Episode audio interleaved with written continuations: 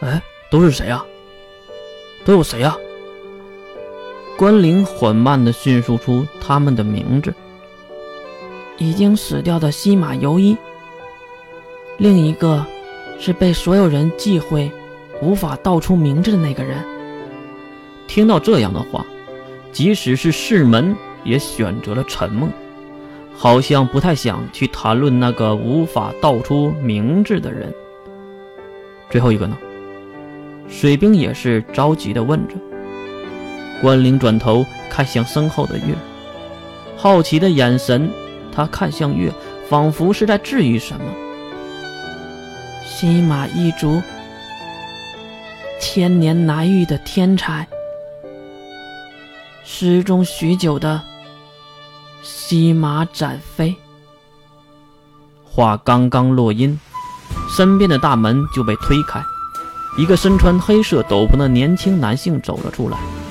无视了水兵，他们直接来到了月的面前，并鞠躬说道：“使者大人，乐乐和考古王留着性命，其他人已经抹杀了。”看到年轻男人的相貌，关灵指向他，并大声地喊了出来：“真的是展飞，西马展飞！”展飞身体未动，只是眼神瞟向了关灵，不过还是被吓了一大跳。因为关灵和他认识的某人非常的像。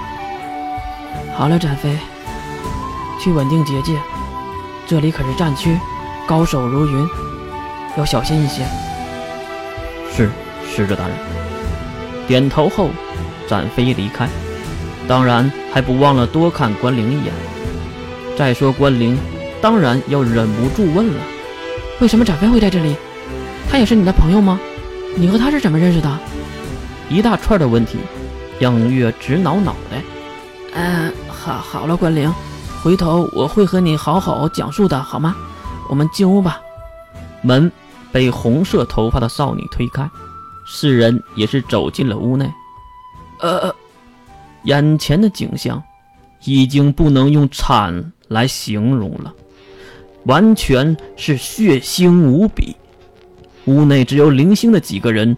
穿着黑色斗篷，蒙着面，他们在清理现场，被分尸的残肢断臂、内脏躯干满地都是，一脚踩下去，鲜血直接染红了鞋帮，那种黏糊糊的触感让关灵皱起了眉头，还下意识地捂住了嘴。最冷静的是水兵，他看向还活着的两个人，他是认识的。一个是考古王，一个是中天的女王。跟着月，来到了切近，一个肥胖的蒙面人正扛着伊老师的尸体丢到一旁的角落里。水兵不由得咬紧了牙齿。杀生石，月站在考古王的面前，伸出手。刚才开门的红发女孩跑了过来，并拔出了腿上绑着的匕首。放在了月的手中，月反握匕首，看向考古王。寒天龙二，您还记得吧？考古王大人，一句话，让水兵也好，士门也罢，都开始回忆这个人是谁。不就是打败花月，然后神秘死亡的那个家伙吗？考古王一脸不屑，基本没想回答月的问题。月也是很好说话，挥起手中的匕首，一下子就刺进了考古王的大腿，鲜血崩现，考古王惨叫连连。啊啊！说呀，考古王大人，你知不知道啊？考古王咬紧牙关，怒目圆瞪的看着这个拥有天使面容的可爱人儿，月。此时，他已经化身为恶魔魔鬼，挥舞着血淋淋的匕首，露出惬意的笑容，刺向他的皮肉。原来，原来是真的！你问这个，就说明你是真的。你果然，你果然是……考古王的话没有说完，匕首已经划过了他的气管和颈动脉，无法再说话的考古王张大了嘴巴。双手用力地捂住伤口，可是鲜血已经从他的指缝中流淌了出来。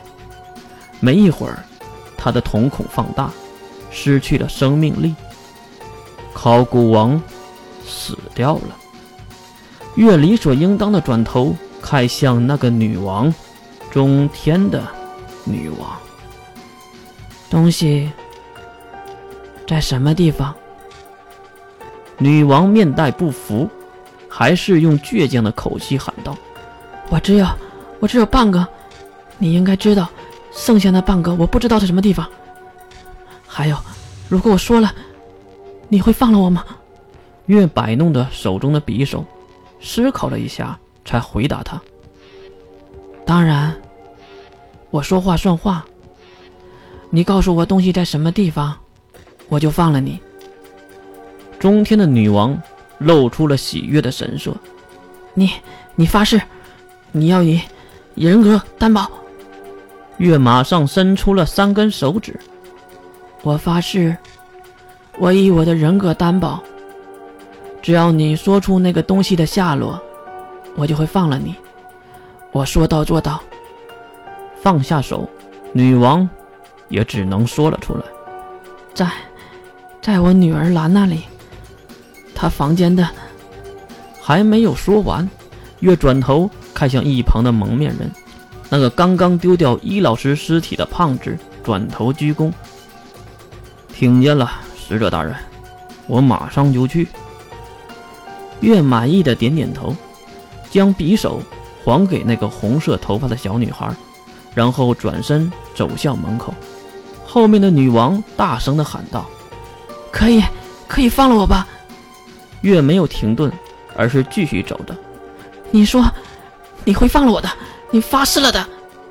只见月转头做了一个可爱的鬼脸，然后丢下了这么一句话：“哎，抱歉，我撒谎了还不行吗？”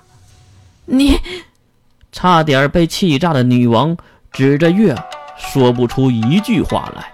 月转头和三位死党走出了门口。并看了一眼守在台阶下的展飞，展飞，右手在胸前平放，并鞠躬的展飞。使者大人，别留活口。是。三十年河东，七万年河西。